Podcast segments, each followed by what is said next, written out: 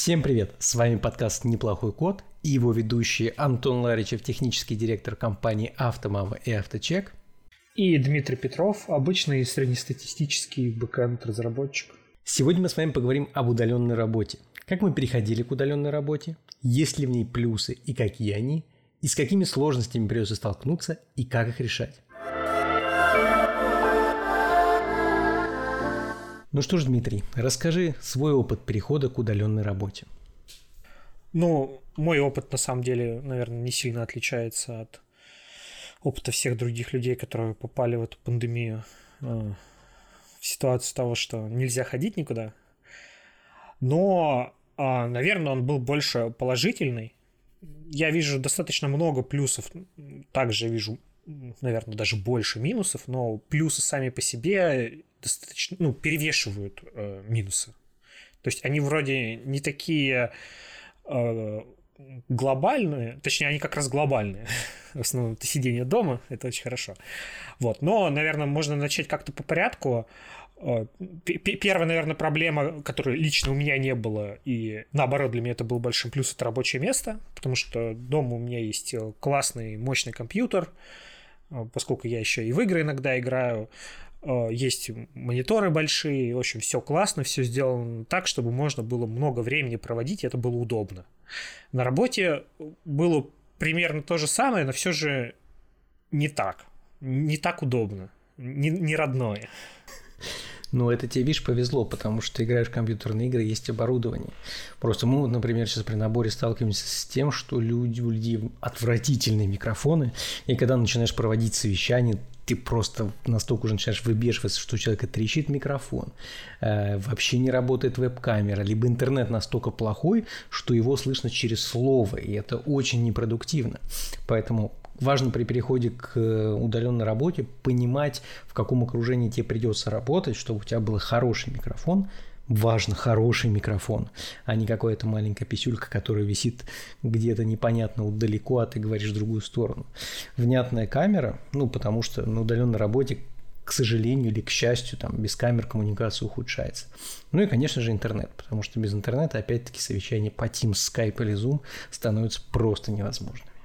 Ну, окей, а если этого нет? Ну, вот нет у человека такого.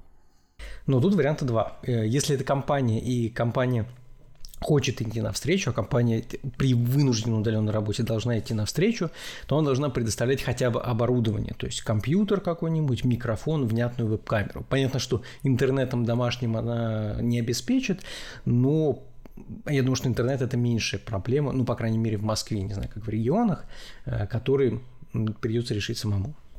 Ну, наверное, да это было бы неплохо, если бы было правда. Ну, кстати, интернет вообще может быть достаточно больной вещью, то, что у некоторых оно, он, может быть банально нестабильным, и работа с этим прям будет болью. Тут, видимо, только, может быть, оплата какого-то мобильного интернета может помочь, потому что не все там, те, кто предоставляют э, домашний интернет, делают это хорошо. В Москве с таким не встречался, но, насколько знаю, даже в Подмосковье с таким можно легко встретиться. Ну вот у нас, да, есть один сотрудник из Ростова, у него прям интернет дома очень плохо работает.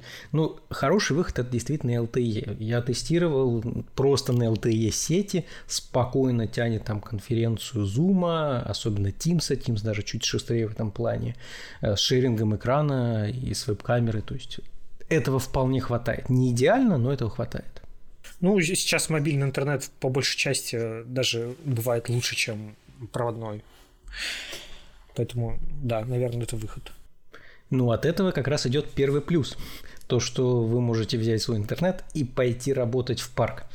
Поэтому я вот, кстати, регулярно вижу, у нас в парке на лавочке сидит э, парень с ноутбуком, с LTE модемом и, по-видимому, работает. Поэтому это плюс. Или куда-нибудь улететь, это же работать. Ну, надо согласовать, да. конечно. Сто процентов. Поэтому, конечно, кроме дома у вас всегда есть вариант пойти, например, в коворкинг. Это будет уже дороже, и не все компании готовы будут это оплатить. Но коворкинг тоже хороший вариант с интернетом, который вам позволит это восполнить пробел. Ну, кстати, как вариант, я знаю, в Москве э, есть хорошие библиотеки, в которых можно прийти, спокойно сесть, поработать, там кофе наливают, все классно, сиди, работай, без проблем. Да, но при такой работе у тебя будет всего лишь ноутбук, и не всем хватает небольшого экрана для работы. Поэтому тут вопрос оборудования с собой взять. Если HTML-ки-то верстать, то ты мобилки хватит. Так самое это страшное, с чем это верстать. У тебя должно быть и открыт браузер, в котором у тебя верстка, и VS Code там или веб-штора, в котором ты это верстаешь. Поэтому тут как раз наоборот. Требований к пространству больше, чем при бэкэнд разработке. Ну, не знаю, не знаю. Мне три микросервиса открыть, вот уже все место занято. Так ты их можешь в фоне открыть. Так неинтересно, я хочу все видеть. А, кстати, вот еще одна проблема, с которой я столкнулся, а, ну, из-за того, что я пересел, опять же, на домашний компьютер, а, стало достаточно тяжело разделять файлы. Это вот прям то есть у тебя куча всего запущено, что-то из этого связано с работой, что-то из этого может быть связано там, опять же, с какими-то домашними делами. Вот. И эту проблему я, кстати, очень легко решил. Ну, как минимум в Windows есть э, рабочие столы виртуальные. Вот, у меня вот под каждой там э, задачи есть свои рабочие столы. То есть вот есть домашний рабочий стол, где там всякие Steam, еще что-то там, браузер какой-то открыт, Spotify, есть э, рабочий стол, на котором у меня открыты VS Code, там Fork, еще что-то, еще какой-то браузер отдельный, на котором открыто то, что нужно для работы. И это прям супер помогает э, отделить э, все то, что мешает от того, с чем нужно работать. И при этом тебе не нужно каждый раз все выключать и перезапускаться, там, открывать заново. У тебя все всегда работает. Ну, на самом деле на Mac и на Linux есть точно такие же виртуальные рабочие столы. Я это решил немного другим способом. Есть прикольное приложение на Mac, называется Alfred. Ну, это удобный, быстрый ввод команд, там, открыть приложение, что-то искать. Но его основная особенность, там есть макросы. Ты можешь, типа, сделать свой макрос, например, там, сейчас я перехожу в режим работы. И он тебе по этому макросу закрывает наборы приложений, открывает другие наборы приложений, восстанавливает окна, ставит их в нужную позицию. И тем самым там по одной команде я могу переключаться там из режима «я сейчас работаю» в режим «ну-ка пойдем запишем новый курс». Ну, тоже неплохо. Но вот я Mac так и не осел, я не понял, как там работают рабочие столы. Приложение открытое на полный экран перелетает в другой рабочий стол, меня вообще это удивило. Я, кстати, в Маке практически не пользуюсь полноэкранными приложениями, которые встроены. Обычно ставишь какую-нибудь дополнительную программу типа магнит или так далее, которая позволяет по клавишам быстро разворачивать и перемещать экраны слева направо, поэтому для всего нужны дополнительные приложения. Ничего из коробки нет, кошмар.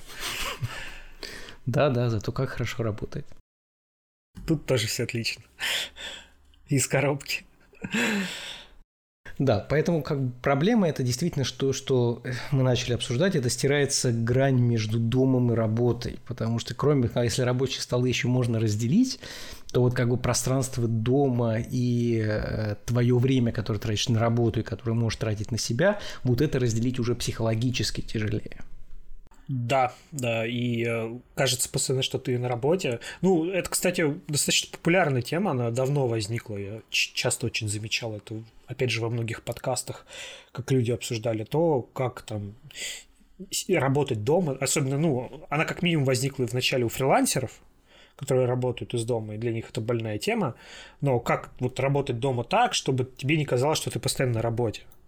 И там, опять же, множество советов вроде там не работайте в кровати, выделите себе уголок, еще там лучше, если можете, там кабинет отдельно выделите, вот чисто для работы, куда вы приходите и только там работаете. В остальных местах там не надо этим заниматься. Чтобы вот эту вот какую-то грань между тем, что ты на работе нет, она ну, не стиралась. Ну да, я вот, например, четко, вот если я нахожусь в кабинете и работаю, все, я работаю. При этом как бы приходилось договариваться с семьей, что если дверь закрыта, я в кабинете, все, меня не беспокоить. Поэтому папа я обкакалась, это уже как бы не влияет, потому что папа работает. И вот это э, важная грань, которую приходится не только для себя как бы ставить, потому что необходимо разделять дом и работу, но приходится разделять еще это и с тем, с кем ты живешь, потому что для них то, что ты дома, должно не означать, что ты свободен, должно означать то, что ты занят. И вот это еще одна сложная штука. Ну, это, кстати, еще может быть частично проблема того, что многих перевели насильно и перевели аж всех сразу. И при этом еще там закрыли типа детские садики и что-то такое. И вот тут уже, наверное, нужно как-то более сложно выстраивать такие отношения, что там, наверное, у каждого должно быть какое-то свободное время, а, рабочее время. Иначе вы просто там друг друга переубиваете через какой-то момент. Это сто процентов. У нас есть один разработчик, который, когда обычно на деликах, слышно, как за спиной у него сидит жена, и тоже на делике, но на другом. Поэтому они периодически включают, выключают микрофон, чтобы друг другу не мешать. Но как бы это действительно тяжело, особенно когда пространство маленькое. Эм, приходится это, с этим постоянно бороться. Интересная вещь это график, э, потому что при переходе на удаленку он становится, я бы сказал, чуть более свободным. Ну, во-первых, опять же, у тебя стирается частично грань того, когда ты можешь работать, ты можешь спокойно, ну, то есть у тебя вот дома стоит компьютер или ноутбук, у тебя есть вся рабочая среда, и ты можешь сесть, допустим, ночью, если не спится, и поработать спокойно. Никто, кстати, тебе может даже не мешать, потому что все опять же спят. А, испортишь график себе, режим, но, может быть, это и меньше из зол. Но, опять же, это просто удобно. Добавляет э, новые возможности. Да, гибкость это хорошо, но э, если вот говорить в рамках компании, то все равно должны быть какие-то фиксированные периоды, когда все доступны, потому что очень плохо, когда полкоманды ночью работают, а полкоманды днем, потому что они договорятся, ну, не смогут никак договориться. Поэтому, например, у нас четкая вещь, то есть у нас начинается дельк там в 11 и заканчивается в 5, вот с там 10.30 до 5.30 все люди 100% работают. Дальше, кто хочет вечером, пожалуйста, работайте вечером, не работайте утром. Кто хочет утром, пожалуйста, начинайте в 8, работайте, но обязательно должен быть какой-то период, когда вся команда доступна, она могут собраться, обсудить какие-то вопросы, какие-то вопросы порешать, ну и кроме этого провести какие-то э, agile ритуалы в виде дейлики. Ну, тут на самом деле можно, наверное, даже сказать, что это чуть сложнее должно выглядеть. Потому что там есть сотрудники, которые должны там тушить пожары, если что, и они явно должны быть в течение дня доступны. Особенно если а, у вас, допустим, компания работает в стандартном режиме, там с 9 там, до, не знаю, скольки, 9 или что-то такое. В любой из этих моментов что-то может произойти, и кто-то должен быть на связи. А, но при этом а, никто там тебе не мешает, допустим, отдохнуть в середине дня чуть дольше и продолжить вечером, когда там может быть, станет не так жарко или что-то такое. Ну, или просто появится большее желание. Ну да, кстати, вот дневной перерыв э, благодаря такой удаленной работе можно сделать чуть больше, потому что можешь расширить свои границы дня. Я, например, стал бегать, когда перешел на удаленную работу днем перед обедом, и это прям хорошо тонизирует. А вот, но тут тоже, тоже, наверное, нужно учитывать, что какие-то срочные задачи в таком плане откладывать очень плохо, наверное. Ну вот это такой уже формат, как раз, который должен на дейли решаться, что там могут быть задачи, которые кого-то задерживают, или что-то, что горит сейчас. Вот. И тут уже нужно быть как раз ну, онлайн в рабочее время, чтобы как можно быстрее их закрывать.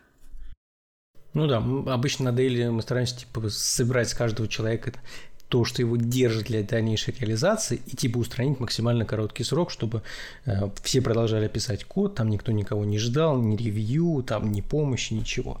Но понятно, если случается пожар, то тут как бы кто быстрее, надо быстро чинить и вперед. Даже по выходным, причем это случается. В силу удаленной работы это, кстати, стало попроще, потому что у тебя рабочая среда на компьютере, на котором у тебя дома, и выходные, если ты дома, потушить какой-то пожар становится в разы проще. Ну да, ну, вообще это прикольно. Я на выходных стал больше работать как раз при переходе на удаленку, потому что бывает скучно, тебе приходят мысли, как это можно реализовать, ты садишься и реализовываешь. Тебя ничего Тебе не скучно, держит, пока ребенка нету. Ну вот замечательный же, лучший сотрудник, которого можно представить. Это да. Но на самом деле еще упростились релизы. Если говорить про релизы, то так как, например, у нас компания тоже работает с 9 до 9, и там э, даже если релиз практически бесшовный, все равно есть какие-то миграции данных, которые придется выполнять какое-то длительное время, система будет недоступна. Поэтому у нас э, по договоренности мы все релизы проводим после 9. Но, соответственно, если это было раньше после 9, то типа все в 9 в офисе, у нас был там раньше дежурный, который оставался в офисе, проводил релиз, ну, соответственно, остальные там уже подключались по мере возможности. А сейчас э, это совершенно не проблема, потому что тот, кто релизит, пошел чуть пораньше поужинал, пришел в 9, собрал контейнер, сделал релиз. Если вдруг какие-то проблемы возникли, то другие разработчики тоже на удаленке, они тоже готовы помочь. И в этом плане теперь нет такого, что ты типа в 5 утра встаешь, такой сонный, думаешь, все, надо бы пойти домой, потому что уже утром у нас такое было, когда мы мигрировали на Swarm кластер. Тут это, конечно, становится проще. Да, не надо оплачивать убитым разработчикам такси до дома. Да, это уже компании упрощается. Есть еще такая тема, как всякие офисные плюшки, которые есть, когда тебя э, злые или добрые чары заманивают к себе. Вот. И они, наверное, пропадают. Что с этим делать? Ну, я не знаю. Меня от этого боли никогда не было для меня это, наверное, не самый важный момент. Вот, но все же такое есть. Ну, на самом деле, если э, это временная штука, как переход на удаленную работу временно, то тут как бы компании, скорее всего, ничего не будут делать.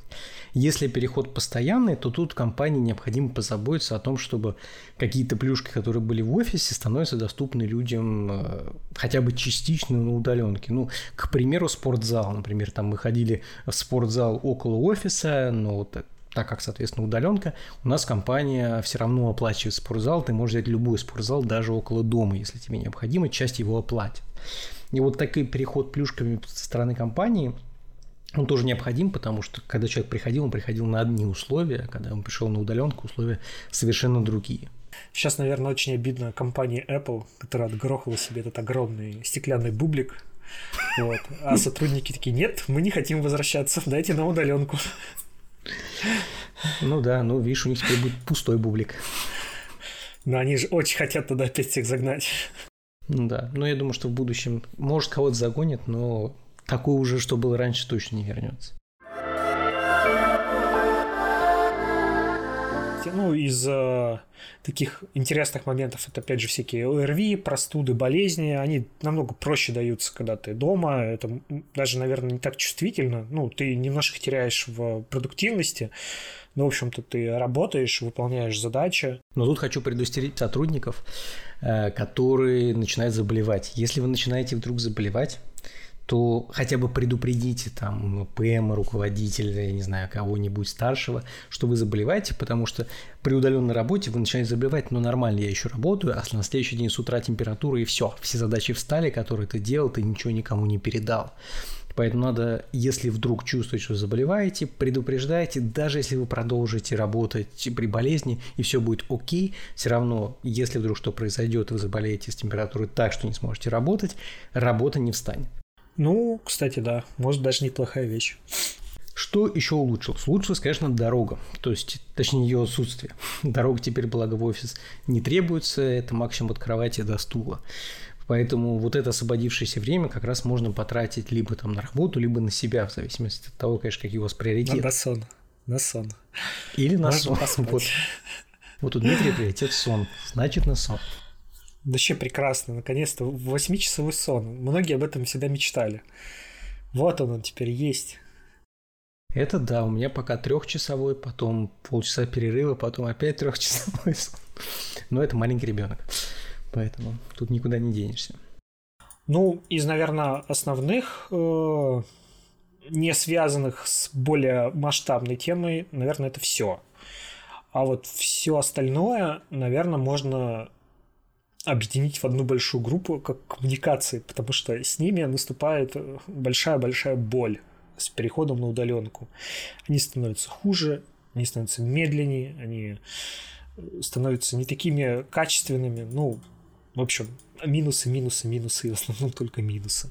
Ну да, мы когда переходили на удаленку там год назад, э, мы сразу же попытались перенести там все наши процессы в онлайн, но первое, с чем столкнулись, это то, что коммуникация уже не такая, как в офисе, и это осознание приходит э, с течением времени. То, что в реальности коммуникация в новых реалиях, она синхронна. То есть, если раньше ты встал за компа, подошел к другому, спросил, вернулся, получил ответ, продолжаешь работать над тем, на что ты получил ответ, то на текущий момент э, это уже практически невозможно. Ты спросил что-то в чате, ты должен э, иметь возможность переключиться на какую-то другую задачу, продолжить ее делать, дожидаясь ответа. Ну, либо спросить заранее. То есть вот это умение асинхронной коммуникации, оно первое, что необходимо выработать. Ты не должен сидеть и ждать, пока тебе ответит в чате. Ты задал вопрос, ты написал письмо, ты продолжил работать.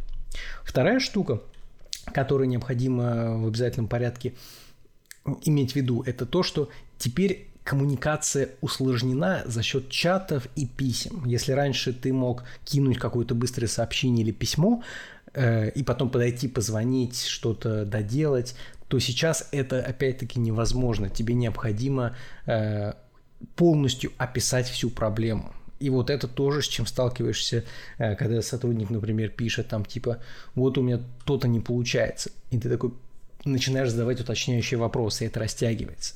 Поэтому важно при такой коммуникации сразу же описать максимально полную проблему, поставив себя на сторону другого человека, который это будет читать. Это как правильное описание там баг-репорта у тестировщика. Ты также должен правильно передать всю свою мысль для того, чтобы она не могла быть истолкована по-другому, либо там было достаточно данных для того, чтобы решить твою проблему. Ну, тут еще есть такая тема интересная, что когда все коммуникации происходят в офисе, обычно там вы сидите небольшим кружком разработчиков, и все друг друга слышат. Все знают, э, все как бы понимают, о чем идет речь. Ну, может, там, кроме одного какого-нибудь э, умельца, который надел свои наушники шумодавом и сидит, работает. Но, в общем-то, в основном все остальные погружаются в тему обсуждения э, одновременно. То есть ты кого-то что-то спрашиваешь, как сделать, и если он не знает, кто-то другой мог услышать и сказать, как это сделать. Все намного проще происходит. Как это делать в, на удаленке? Ну, общие чаты, наверное, да, но опять же, асинхронность, э, ты мог прочитать и забыть, ты сразу не ответишь, если вдруг ты знаешь ответ. Еще что-то, ну, много может быть таких моментов. Ну, мы, например, разделили чаты по различным э, категориям вопросов. Типа, если вопрос касается релиза, это чат-релиз. Если вопрос касается просто общий, там это разработка и так далее. И сейчас, если вдруг кто-то знает ответ, но не готов сейчас ответить, он, например, просто отвечает там «наберу позже», там «отвечу позже», для того, чтобы оповестить остальных, что типа у меня есть ответ на этот вопрос, но я сейчас занят э, и не могу оперативно там позвонить или написать. Поэтому вот такие минимальные договоренности, которые у вас будут сформированы в виде правил команд, очень помогут э, наладить вот эту коммуникацию. Но опять же, это получается такие асинхронные долгие ответы, и э, что тебе делать в этот момент, пока ты ждешь ответа? Ты переключаешь на другую задачу. Ну, вот эти скачки, то есть тут э, очень сильно, наверное, от, э, ну, типа, скачки на задачи вот эти вот, и плюс ожидания, они удлиняют время. То есть все-таки переключиться на задачу это не пальцами щелкнуть, это может быть достаточно долгая операция. Ну да, ну ты можешь переключиться не в рамках совсем другой задачи, а, например, там э, ты делаешь, к примеру, я не знаю, там сервис, который работает с пользователями, и ты у тебя есть какой-то вопрос, как сделать правильную агрегацию в базе данных. Ты без проблем можешь задать этот вопрос и дальше пойти, я не знаю, делать э, контроллер для этого сервиса, который никак не зависит от ответа. Поэтому, когда вы планируете, как будете делать задачу, сразу же смотрите, где у вас есть узкие места, и вы можете заранее закинуть какие-то вопросы, которые у вас там придет ответ через 5 минут, или, может быть, даже через час, но вам будет не принципиально, потому что вы делаете ту часть задачи, которая для вас понятна. То, тоже верно, да. Мне, допустим, лично было ну, достаточно тяжело начинать задачи. Ну, то есть вот начало задач, после того, как, допустим, на планировании мы все разбили, все распилили на кусочки. Вот теперь надо взять вот ту задачу, которую на тебя повесили, сесть и делать. И это бывает прям крайне сложно. Тут э, приходит главный твой враг прокрастинация, которая очень не хочет, чтобы ты прям начинал. Она хочет, чтобы ты пошел посуду помыл и с котиком поиграл. Но начинать задачу тяжело. Вот. И тут и вспоминаешь, вот... что котика нет и приходится делать, да? Да. А, вот. И э, тут, э, ну, я не знаю даже, что делать. Наверное, только силой воли. Ну, тут, кроме силы воли, на самом деле есть э, достаточно простые инструменты, которые там изобрели еще до удаленной работы, это списки. Списки, несмотря на то, что вроде простой инструмент, имеет э, хорошую психологическую поддержку. Например, вы, соответственно, на день запланировали, там вот у вас э, произошло утром планирование, и вы понимаете, что сможете сегодня сделать две задачи. Зафиксируйте для себя их где-то в ежедневнике зафиксируйте какие-то дополнительные вещи, которые вам нужно сегодня сделать. И как только вы э, дойдете до конца дня и вычеркнете, даже вот пускай физически вычеркнете из вашего листочка эти задачи, вам сразу же будет с точки зрения там, вашего мозга понятно и приятно, сколько вы сделали за этот день. Также вы запланировали опять-таки следующий день, и вам уже проще приступать к задачам, потому что вы понимаете, что вы как бы вот вчера сделали там 5 задачек, сегодня, соответственно, еще вы запланировали 4, и ваше внутреннее желание вот зачеркнуть, вычеркнуть, сделать какой-то, завершить какие-то вещи, оно будет толкать. Поэтому я крайне рекомендую тем, кто еще не ведет какой-то ежедневник или таск-лист, причем лучше даже ежедневник физический, который можно э, записать и зачеркнуть, потому что мы лучше запоминаем, когда записываем и зачеркиваем. Поэтому начинайте и пробуйте. Ну, я пробовал такие подходы, на самом деле, и пробовал еще подход с как-то помодоро, по называется, таймер. Да, таймеры, которые имеют там, типа, ты сколько ты минут сосредоточенно работаешь, потом, да, соответственно, да, да. немного расслабляешься. Потом, сосредоточенно работаешь, расслабляешься. Ну, помодоро техника не для всех, честно говоря. Ну, в общем, мне пока ничего не помогло. Оно все разбивается о мою лень. Поэтому, как бы, я рейд-босс для этой фигни. То есть, если говорить глобально, когда я там рефлексировал все это, я понял, что основная проблема это, конечно, коммуникация. Это прям супер главное. Вот она заставляет меня делать медленно. То есть мне тяжело начать что-то, потому что я понимаю, что вот, кстати, вот тут э, пару раз мне спасали списки, но в плане разбиения задач еще на более мелкие. Ну, то есть я не понимаю, допустим, этого, этого, этого. Это можно добавить в список и понять, что тебе нужно сделать это, это и это. Ну, то есть еще, еще больше декомпозировать задачи лично для себя. Вот. Тогда это больше помогает, чем просто написать задачу в ежедневник. Но все равно это коммуникация, которую нужно выполнить с другими людьми. Чаще всего это так, потому что начать задачу э, всегда подразумевает, что ты, скорее всего, ее будешь делать, наверное, даже с кем-то, и с этим с кем-то нужно согласовать, или там с каким-то э, тех лидом или тем лидом тоже нужно согласовать решение этой задачи, которую ты будешь представлять. О, поэтому э, это сложно. Потом, когда уже все понятно, все ясно, и нужно только написать код, наоборот, вот тут э, прям все супер просто, ты садишься и делаешь, и тебя ничего не отвлекает, тебе ничего не мешает, тебе намного проще. Ну, мой личный опыт такой. Ну вот я ради эксперимента делал эксперимент, в котором я записывал как бы план задач на день, что нужно сделать. Ну, у меня, понятно, задачи, они в меньшей степени разработки, там, в большей степени какое-то планирование организации там, и менеджмент, но все равно э, те задачи, которые я эффективно запланировал в календарь, там свой ежедневник, я с большей эффективностью выполняю, чем если я не планирую, просто в голове держу, что мне сегодня нужно сделать А, Б, С, и там смотришь какой-то код, думаешь, так, надо, короче, отрефакторить. Садись рефакт, ну, думаешь, блин, что я делал, мне еще надо сделать это, это и это. И вот фокус на задачах все-таки по мне ежедневно помогает сохранить. Ну, мне кажется, тут все равно стоит декомпозировать еще больше задачи, чем это было, допустим, на Дейле. Ну, прям разбивать их совсем на какие-то простые пункты, если совсем тяжело не даются задачи. Вот, типа, поговорить с тем-то о том-то. Э, понять, как сделать это и это, там, поговорить с тем-то. И вот у тебя уже на самом деле список совершенно простых дел. Блин, у э, Дорофеева, не помню имя, Максим Дорофеев, по-моему. Это такой, э, как он себя называет, прокрасти... прокрастинолог.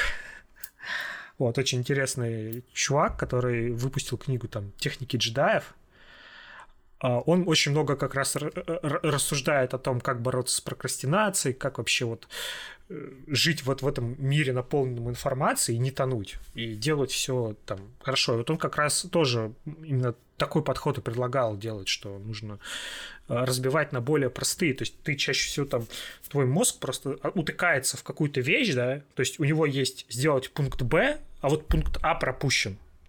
Ты его не заполнил у себя в голове. То есть тебе нужно сделать Б, и ты не знаешь А. Ну, то есть тебе нужно просто сесть и заполнить его. Понять полностью, как, как твой путь какой будет. И вот тогда ты начинаешь двигаться. Ну да, либо ты, например, запланировал какую-то глобальную задачу, поставил ее в план, и ты ее не сможешь никогда сделать, потому что на самом деле эта глобальная задача имеет под собой какие-то шаги. Ну да, да, да. Ну то есть там там написать какой-то сервис, но написать какой-то сервис вообще не говорит ни о чем, потому что перед написать какой-то сервис тебе нужно э, понять, какие будут там подключения этого сервиса, то есть нужно сходить их узнать, а ты не знаешь об этом. Ну, то есть ты подсознательно это знаешь, но тебе это нигде не записано. То есть ты не понимаешь, к чему тебе приступить сейчас, написать сервис. Ну, открыл ты там VS Code, смотришь на этот main модуль, ну и чё? А на самом-то деле тебе нужно сейчас сходить, получить от э, людей там подключение к базам данных, написать там какие-то сервисы подключения к БД, и вот у тебя уже начинается работа. Но пока ты не поймешь этого, не составишь в голове вот этот списочек, ну, лучше на бумажке, как бы ты не перейдешь к этому. Декомпозиция наша все. А пока ты задал вопрос, ты можешь идти писать сервис БД, чтобы не тратить время. Вернемся к предыдущему пункту. Ну, в общем, удаленно работает прям такой сложный подход для тебя, потому что тебе нужно много-много э, бороться со всякими невзгодами.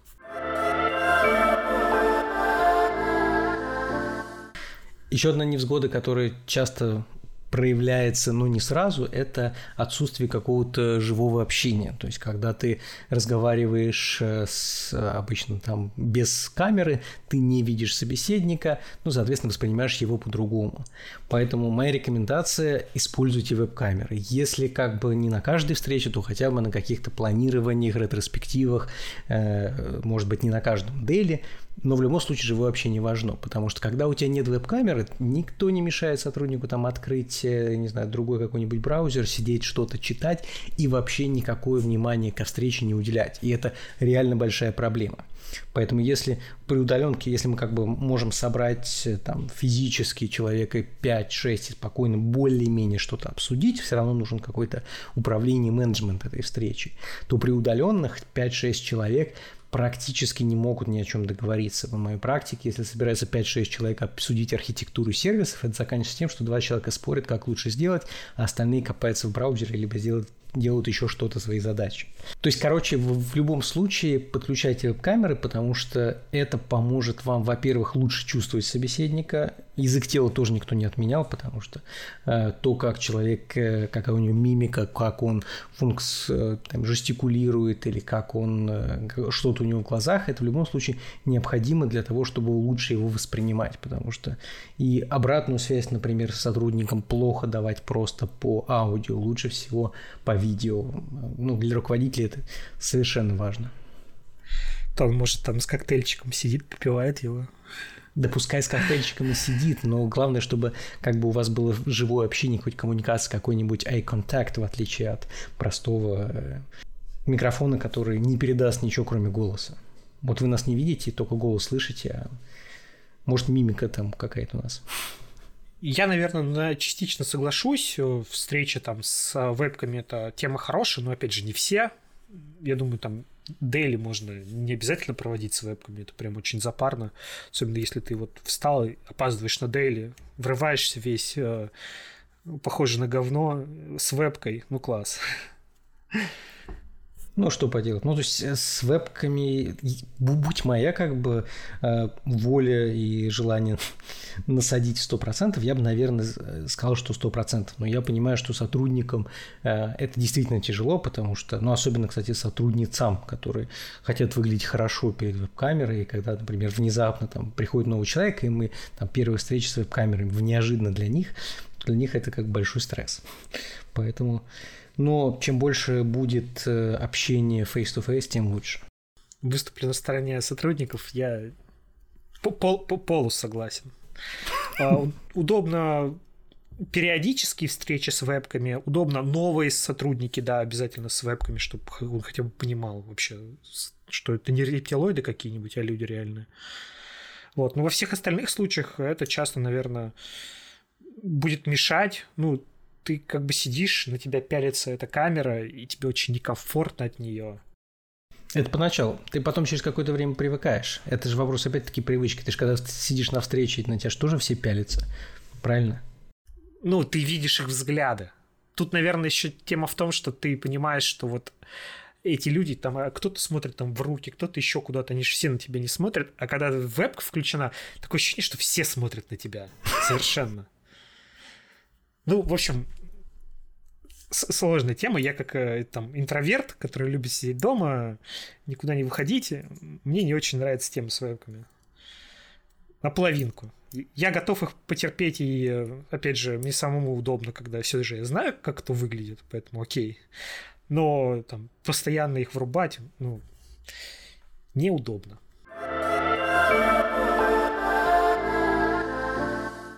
Еще одной проблемой является потеря неформального общения. То есть то, что если раньше у вас были какие-нибудь, не знаю, чай пошли вместе попить, пообедали, как э, вместе, либо еще что-то, то сейчас э, при удаленной работе снова это теряется. И тут уже, наверное, универсальных советов дать сложно. Вот мы, например, ввели один раз в месяц метап, на котором мы физически собираемся, и на этом метапе там, читаем какие-то доклады, которые каждый разбирает какую-то тему. И это хоть как-то сближает команду, потому что если команда совсем не имеет неформального общения, то команда хуже будет и работать в agile практиках, и хуже раскрываться на ретроспективах, и от этого, к сожалению, нет простого рецепта спасения. Э, да, еще сложнее это, наверное, в тех случаях, когда у тебя есть сотрудники не из одного города, а из разных городов, что уже может превратиться в нереальность такого. Ну да, только если командировки оформлять. Да, да. Но Тут, опять же, от людей зависит. Если они сразу шли на удаленку, они, наверное, готовы к этому. А те, кто кого насильно перевели на удаленку, им это вправду может не нравиться. Ну, то есть, там, я знаю людей, которые даже сейчас, которые ну, ищут работу, и они не хотят удаленный формат, они вот хотят офис. Им удобно в офисе, им удобно с людьми, даже если ты изначально понимаешь, что удаленная работа, все равно, чтобы влиться в команду, тебе нужно какое-то неформальное общение, коммуникация, потому что это то, что снимает барьеры между общением людьми, общением между людьми, и то, что помогает как раз э, agile практикам работать. Без вот этого снятия барьера ты, ты будешь просто каким-то человеком, который отделен экраном, и ты не будешь этому человеку доверять и раскрываться, поэтому это даже если ты идешь на удаленную работу. Ну? Каждый день делать метапы, типа, общайтесь неформально, вот. Запустите их туда всех, пускай общаются неформально. Да, создайте какой-нибудь сервис Warcraft и поиграйте вместе. Ну, кстати, игры, мне кажется, неплохой вариант для решения таких проблем. Там команду собрать по какой-нибудь игре. И вот уже неформальное общение началось. Да, я вот уже какое время думаю, что такое сделать, но, к сожалению, кроме работы, времени ни на что другое не находится, поэтому пока обходимся метапами. Проблема, кстати, тоже общение с бизнесом. Ну, это, наверное, у разных команд может быть по-разному. Но, опять же, мне кажется, такое может присутствовать, когда, допустим, вы до этого удален, ну, работали в офисе, и все коммуникации происходили там с теми же бухгалтерами, продажниками или еще кем-то, они вот происходили конкретно с ними, вот, а тут теперь вы переехали, и с ними коммуникации могут быть намного сложнее, прям в разы. Там заставить бухгалтера общаться по Zoom, это может быть не самая простая задача. Да, у нас, к счастью, в компании такого не произошло, потому что у нас всегда разработка сидела отдельно от бизнеса, там, в другом точке даже Москвы, поэтому всегда общались там по онлайн, по Тимсу. И, слава богу, вот этого разрыва нет. Но он сто процентов может быть, если не было принято онлайн проводить встречи до этого. Я вот, когда какое-то время там даже искал работу, многие компании, они прям говорили, типа, поначалу будете работать только в офисе, вот для общения с людьми для общения, опять же, с тем же бизнесом, чтобы вообще понять, что в этом бизнесе творится. Ну, кстати, вправду тяжело понять э, бизнес э, удаленно. Ну да, либо тебе должны внятно читать тренинги, либо ты должен действительно посидеть какое-то время с бизнесом. Да, ну это, кстати, вот одна из э, таких, э, наверное, тоже важных тем, это новичков принимать на удаленный формат. Да, ну вот это прям более сложность, причем на самом деле, как э, на практике я сейчас вижу, э, это очень сильно зависит от человека. У нас вот, например, недавно вышел стажер, э, и прекрасно адаптировалась удаленно, не стесняется не задавать вопросы, ничего, то есть никаких проблем именно коммуникации нет. И за счет вот этих отсутствия проблем коммуникации она может эффективно выполнять задачи, э, быстро выяснить что-то, кому-то набрать, позвонить, э, написать какой-то вопрос в чат, и это положительно влияет. То есть, ну, плюс еще какие-то наборы тренингов, которые у нас там проводят с компанией по бизнесу. И вот этот человек уже за там, месяц буквально вполне вышел там, на скорость среднестатистического джуниор-разработчика, и это очень неплохо. А есть, наоборот, люди, которые выходят, и для них проблемой является э, там как бы какой-то вопрос задать. Там, на делике спрашиваешь, вот это как задача. И все, задача никак, потому что человек ждал делика, чтобы спросить что-то по задаче. И вот это проблема. Поэтому тут я бы сказал, что удаленная работа в принципе не для всех, но в силу того, что мы вынуждены работать на удаленной работе на текущий момент, нужно максимально пытаться сотрудников открывать, чтобы они не боялись коммуницировать, спрашивать, поощрять любые вопросы и э, в обязательном порядке закрепить какого-нибудь человека, который сможет на эти вопросы отвечать, потому что если у человека нет закрепленного человека, ему тяжело искать кого кому задать вопросы. Поэтому проще всего сказать, что вот это Вася, Вася теперь будет над тобой Петя, для того, чтобы ты мог задавать ему вопросы. Любой вопрос пиши Васе. Вася как бы обедает, ничего страшного, Вася пообедает, ответит, не бойся. И вот это должно помогать раскрываться новым сотрудникам. Ну, это, кстати, еще к теме о том, что есть люди, которые говорят, что софт-скиллы не нужны, главное хард-скиллы. Так вот, вообще ни хрена, мне кажется, софт-скиллы во многом даже важнее хард-скиллов. Потому что человек, который легко общается э, и быстро находит общий язык с командой, в разы быстрее вливается, чем любой самый там крутой программист, вот, который там круто пишет код, но при этом его коммуникация на уровне не знаю, воробушка. Ну, на самом деле, да. То есть, если раньше это не было такой проблемы, то при удаленной работе коммуникация это же действительно становится на первый план, потому что, чтобы тебе быстро влиться в компанию, ты должен уметь общаться, должен уметь задавать вопросы, добиваться ответов и дальше, соответственно, идти по своим задачам. Без этого никак.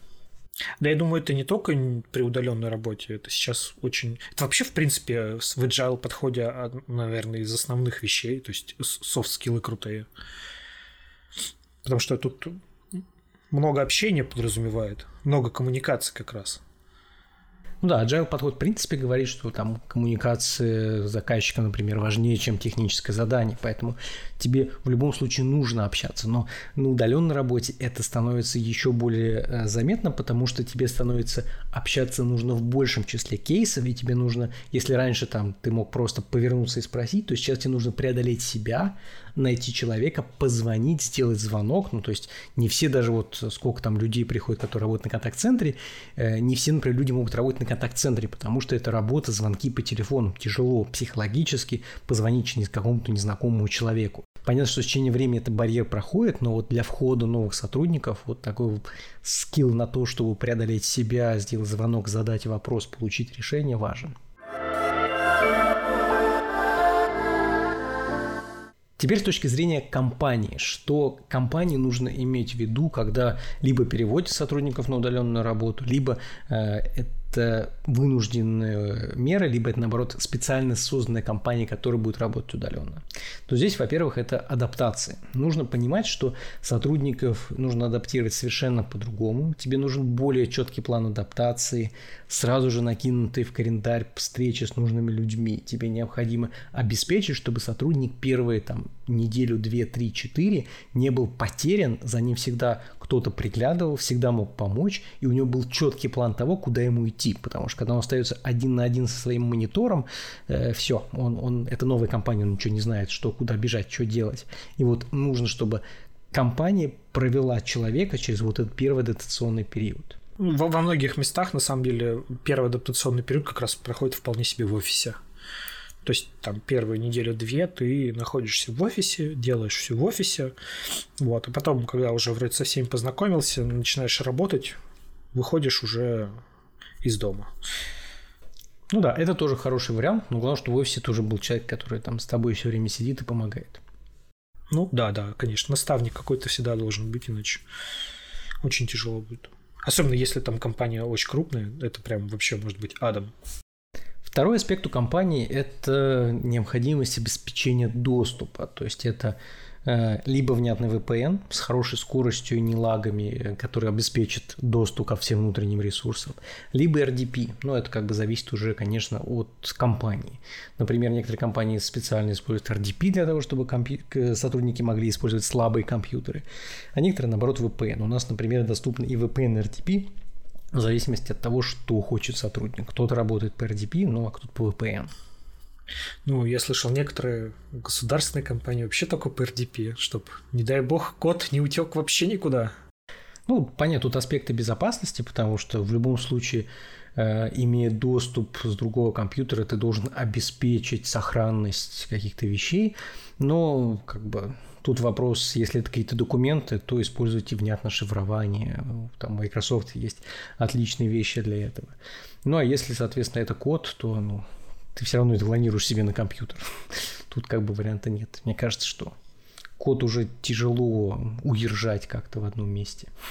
Ну да, вполне вероятно, что... Ну, как минимум, ты, конечно, можешь удержать какой-нибудь гид в одном месте, не выпуская его наружу запароленный GitLab там или приватный GitHub, э, все эти вещи позволят обеспечить безопасность основного репозитория, но понятно, что так как мы работаем на компьютерах, нам нужно клонировать, от этого никуда не денешься при удаленной работе, только если RDP, который на машине, которая находится внутри.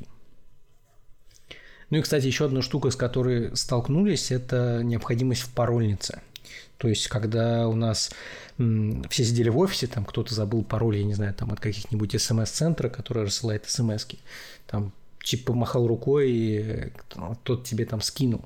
То сейчас, э, в силу того, что опять-таки коммуникация синхронна, э, большой пользы будет, большую пользу будет приносить парольница. То есть, когда у вас есть централизованное хранилище паролей зашифрованное, есть, например, бесплатный пасболт, который это позволяет сделать, либо какие-то еще вещи, их много, э, которые позволяют для компании расширить определенные пароли на определенные там роли или должности. И это очень упрощает все доступы, потому что ты просто расшарил пароль, пароли под нужные должности, и человек уже может везде войти без необходимости каждый раз спрашивать, а как зайти туда. Также классной штукой является э, централизация всех ресурсов. То есть э, обычно в компании там GitLab какой-нибудь, Redis, Consul, еще что-то, и у много из этого есть интерфейс, у много из этого. Поэтому для того, чтобы иметь э, одно какое-то центральное место, где человек мог зайти, ты, например, там, чтобы опять-таки не спрашивать, а скиньте мне ссылку на веб-интерфейс консула на окружении девелопа. Чтобы такого не было, сделайте какую-нибудь страничку, я не знаю, хотите в конфлюенсе, в вашей вики, где угодно, э, и там можете разместить все необходимые ссылки. Тогда человек будет знать, что если у него какой-то вопрос, переходите, переходишь сюда, нажимаешь ссылку, все, ты попал в нужный интерфейс. И вот эта агрегация, она важна. Ну и в целом база знаний становится прям э, одной из важных вещей на удаленной работе, потому что на удаленке все, что не написано, все фигня. Если раньше как бы ты мог, мог что-то устно договориться, то сейчас все договоренности необходимо в обязательном порядке фиксировать результатом встречи, там, проблемы после релиза, подготовка к релизу, все эти вещи желательно фиксировать, чтобы потом можно было к ним быстро вернуться. И база знаний, которую вы накапливаете, она при удаленной работе еще проще облегчит э, вход сотрудника, потому что вместо того, чтобы рассказывать каждый раз новому сотруднику по удаленке, показывать что-то одно и то же, можно ссылку скинуть на базу знаний, еще круче, если у вас какие-нибудь видео там, обучающие, как работать с тем или иным, но это уже сложнее. Но вот Вики в виде там, Confluence или любого другого софта должен обеспечить вам более плавный переход на удаленку и сохранение ваших договоренностей. Ну, Вики вообще, в принципе, нужно вести по любым проектам, на самом деле. Вот если уж компания небольшая, то это даже, наверное, не так сложно, а в иных случаях, ну, в любом случае должно быть какое-то собрание информации, иначе это просто ад. О, знания не удержишь в голове.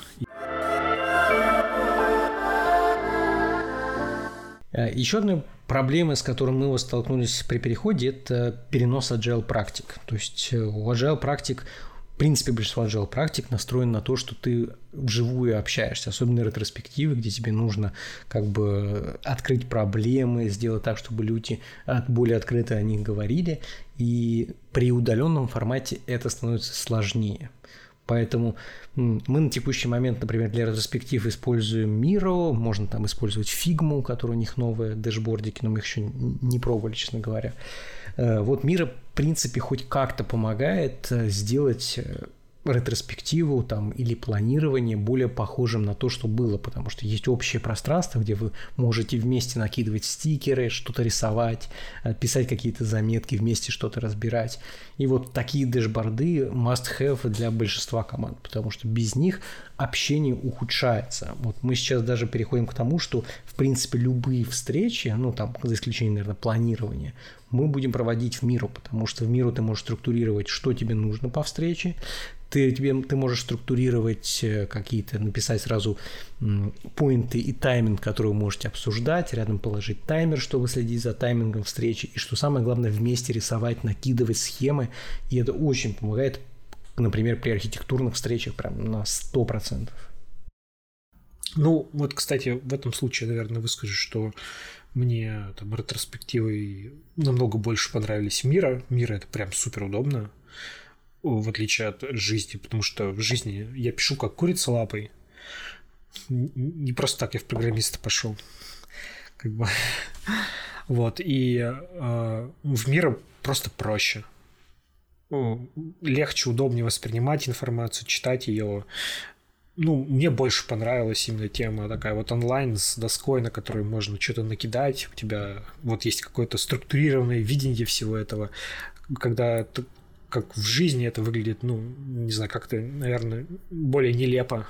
Ну, это да. Ну, э, планирование, кстати, тоже очень хорошо помогает мира, потому что там есть скрам-покер и оценка задач даже упрощается по сравнению с тем, что раньше мы печатали карточки, там все раздавали для скрам-покера. Сейчас это очень быстро проходит в мира, ты закидываешь карточки, также все открылись, посмотрели оценку, обсудили, как поставили, пошли к следующей задаче. Поэтому вот такие онлайн-доски для планирования еще круче работают. Второй момент, который пришлось ввести, это более частые дейли. Если у нас, например, дейли э, раньше проходили один раз в день, то сейчас их пришлось ввести два раза, потому что иначе было сложно заставить людей синхронизироваться, потому что в рамках разработки мы же работаем в команде, и нам регулярно нужно синхронизироваться. Там фронт что-то делать для бэка, ждет, не ждет, договориться по формату взаимодействия, либо еще что-то.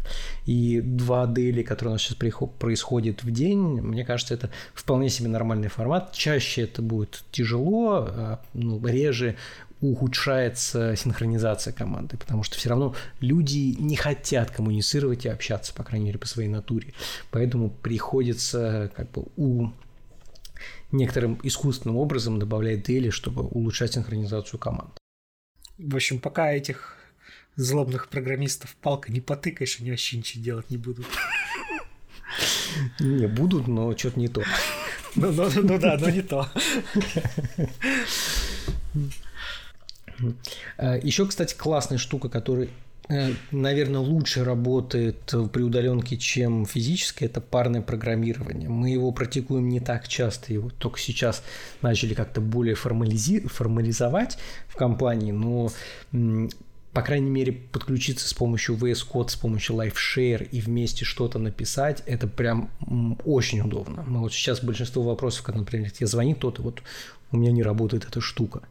Все, он тебе кидает ссылку, ты подключаешься, вы работаете в одном окружении – то есть вы видите курсоры друг друга, вы можете следить за курсорами друг друга, вы вместе редактируете код, и у вас даже общий терминал, и можно даже пробросить порт, если вы фронт и хотите вместе смотреть на один сервер. И вот такой же штука есть в WebStorm. Э, у нас как раз в канале кто-то публиковал, что они год назад тоже прикрутили в WebStorm такую-то штуку, вроде работает. Я, честно говоря, не пробовал. Но вот VS Code Live Share работает неплохо, Бывают глюки, там типа тайпсы не очень быстро прогружаются, чтобы посмотреть, что ошибка или не ошибка. Но в целом инструмент для парного программирования идеален. Там, там много проблем, когда кто-то вместе что-то пишет в одном модуле. Бывает, прям начинает э, ошибки какие-то ужасные показывать, которых уже нет. приходится закрывать модуль, открывать заново, иначе непонятно, что вообще происходит. Но тогда вообще тема очень удобная, и даже удобнее, чем в жизни, наверное, в основном потому что, ну, ты вроде как в один экран смотришь, не сидишь ни у кого над душой, вот как тень, которая там как-то из-за плеча подсматривает, что там человек пишет. Вот. И плюс еще и сам можешь там принимать непосредственное участие, там, выделять мышкой, тыкать в места в какие-то, которые не понимаешь, или еще что-то. Ну, в общем, да, удобнее. Кстати, еще одна вещь, которую тоже надо учитывать, это общение с заказчиком. Э, если раньше можно было прийти там вдвоем, втроем, быстренько что-то вывести у заказчика, то сейчас, например, общение по техническим заданиям надо э, реализовывать э, достаточно аккуратно. Нужно заранее поставить встречу в календарь с заказчиком, чтобы заказчик формализовал техническое задание по некоторому шаблону, задать вопросы внутри этого технического задания, потом обсудить в комментариях и затем уже идти навстречу подготовленным. И вот такая коммуникация с точки зрения технического задания с заказчиками тоже усложнена, поэтому тут необходимо э, подходить заранее, ее планировать и дальше уже реализовывать с точки зрения встреч. Ну и небольшая вставка перед тем, как переходить к будущему удаленной работы.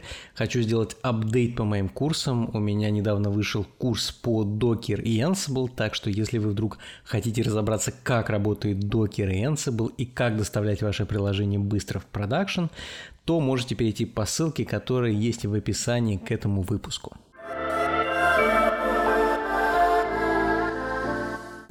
Итак, Дмитрий, что ты думаешь, что нас ждет в будущем?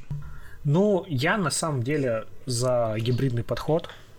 Удаленка тема классная, удаленка удобная тема, но все же я бы один-два дня, наверное, больше стороны одного, проводил бы в офисе, там, может быть, на, в понедельник, э, чтобы как-то скооперироваться с командой, поговорить, э, сходить на обед, опять же.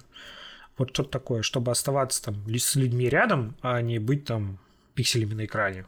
Это как минимум удобнее и всегда проще. А в остальное время уже сидеть и работать дома, что просто удобнее, эффективнее.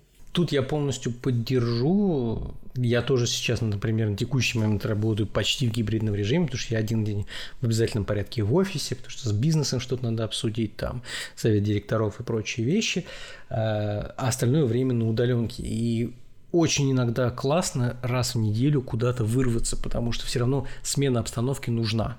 Либо ты ее меняешь путем того, что ты работаешь в разных местах, там, не знаю, пошел в парк, либо ты ездишь в офис. И все равно смена нужна обстановки, чтобы как-то э, дать тебе boost мотивации, освежить окружение и прочее.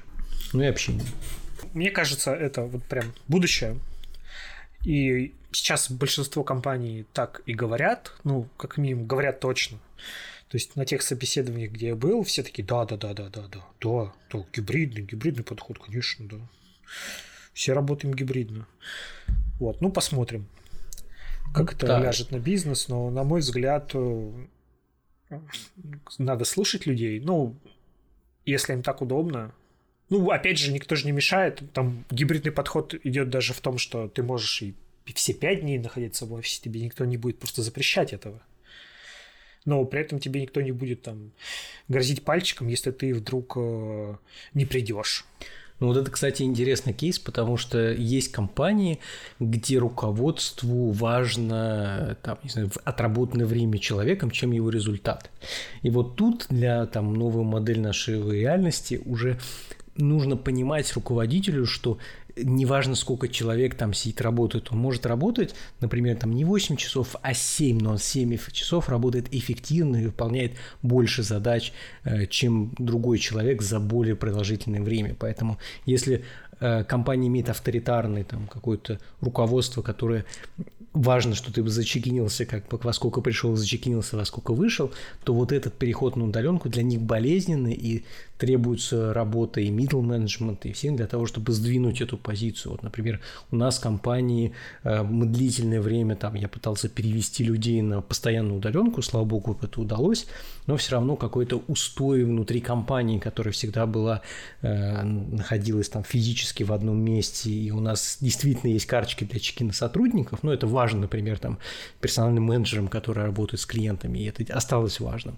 Но тем людям, которые не работают с клиентами, это уже не критично, и нужно понимать, что вот этот уклад компании придется сдвигать.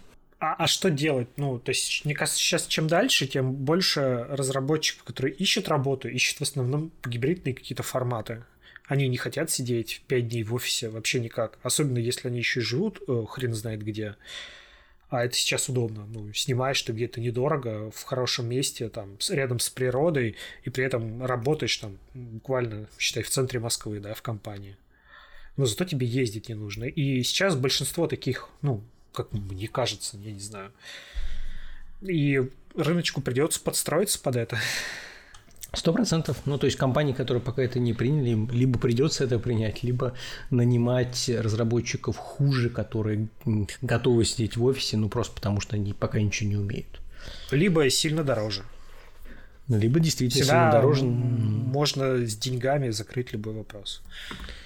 Ну, есть обратный аспект, что люди, которые действительно оценивают себя дороже, они скорее будут ценить э, какую-то возможность гибкости, чем необходимость присутствовать на рабочем месте. Поэтому качественных кадров, которые готовы работать 100% э, в офисе, мне кажется, будет сложнее найти. Хотя есть разные жизненные ситуации. У нас, например, есть люди, которые очень хотят в офис, ну, потому что не позволяет там площадь или что-то еще для того, чтобы удаленно внятно работать, потому что мешает там дети, один-два ребенка, если их три, так это вообще тяжело. Поэтому да.